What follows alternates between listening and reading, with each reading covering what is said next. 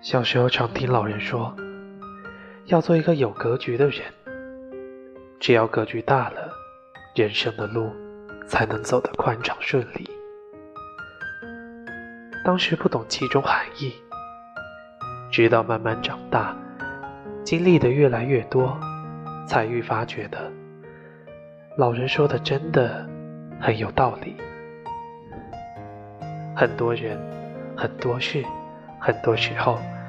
就像马云所说，决定成功的是细节，而决定失败的是格局。晚上和朋友一起逛街，看到一对情侣在一家店里和店员吵架，女生特别大声的冲店员吼着，要求退货，男生也在旁边黑着脸，时不时的也吵上那么一两句。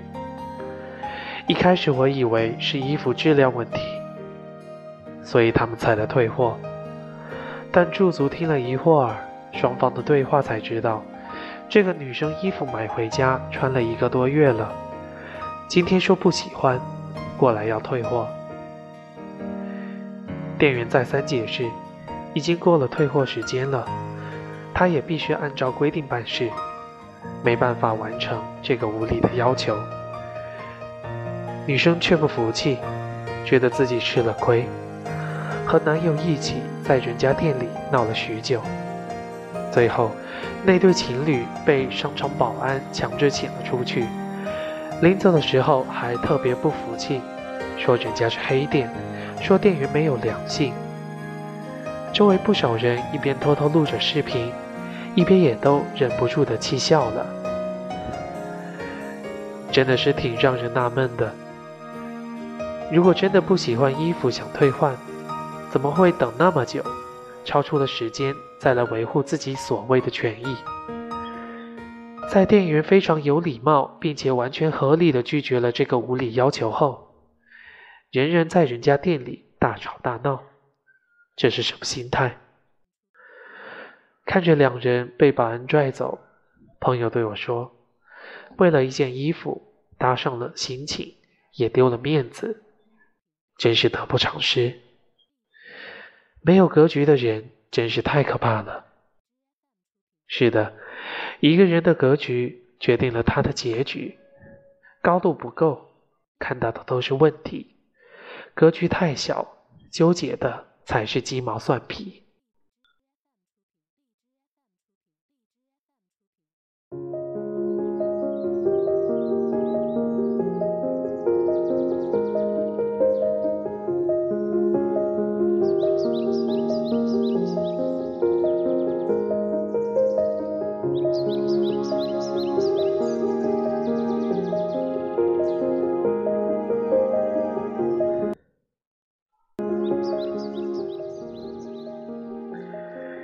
之前和一位同行聊天，他说自己做的第一份工作是老板助理。虽然不是个很大的公司，但他的老板正好赶上好时候，赚了不少钱。可是老板呢，钱有了，人却依然很小气，花钱斤斤计较，也不敢创新，更不舍得给员工涨薪，从来都是空口画饼。连个像样的奖励制度都没有。他在这家公司待了不到半年就离职了，而在这之前，公司的同事几乎换掉了一多半，都是主动离职的，因为真的看不到任何希望。他说：“也许老板还是认可我的工作能力的。我递辞职报告的期间，他挽留了我好几次。”可是你知道他开的条件是什么吗？每个月给我加两百块钱工资，让我一次性签五年的合同，也真的是没办法再说什么了。后来这家公司经营的越来越差，公司只剩下最后几个人，还多是裙带关系，即将宣布倒闭。这个结果并不让人意外，毕竟在发展飞速的时代。没有一个有格局的老板带领公司主动创新，就意味着只能被淘汰。俗话说得好，眼界决定格局。一个人如果眼界宽越窄，也就意味着他的格局越小。在大多数的时候，从一个人的格局就能看出这个人的人生会如何。过于看重私利，注重眼前的利益，吃不得亏，这样的人注定无法有多大的成就。格局越小，人生路越窄；格局越大，人生路才越宽。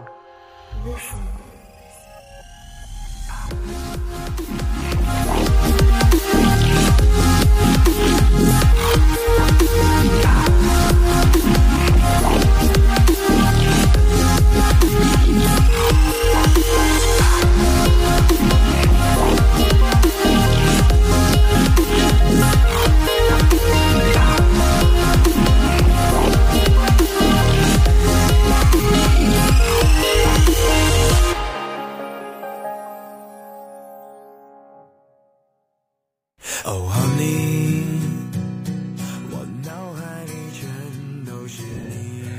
常在后台收到读者留言，说工作不顺心，说日子过得不好，说生活处处都是烦心事，问我该怎么办。其实就一点，与其抱怨生活，不如改变自我。没事早点睡，有空多赚钱。当你凭借自己的努力达到了新的人生高度，你的眼界、格局都会随之提高。那么现在的烦心事，自然无法影响到更优秀的你。生活从来不会偏袒谁，过得好与不好，其实都是自己决定的。就像有个问题这样问：为什么格局大的人不会有太多烦恼？高赞回答说。格局大的人不是没有烦恼，他们只是不会轻易的将时间浪费在不值一提的小事上。所以，不要抱怨生活，塞翁失马焉知非福。心胸放宽，少点纠缠，才能多点精力提升自己。你要记得，生命中最宝贵的不是钱，而是时间。在有限的时间内，尽可能成为更有格局的自己。你的人生才会有更多的可能性。决定你人生的，从来都不是别人，而是你自己。愿余生做个大格局的人，过上自己想要的生活。共勉之。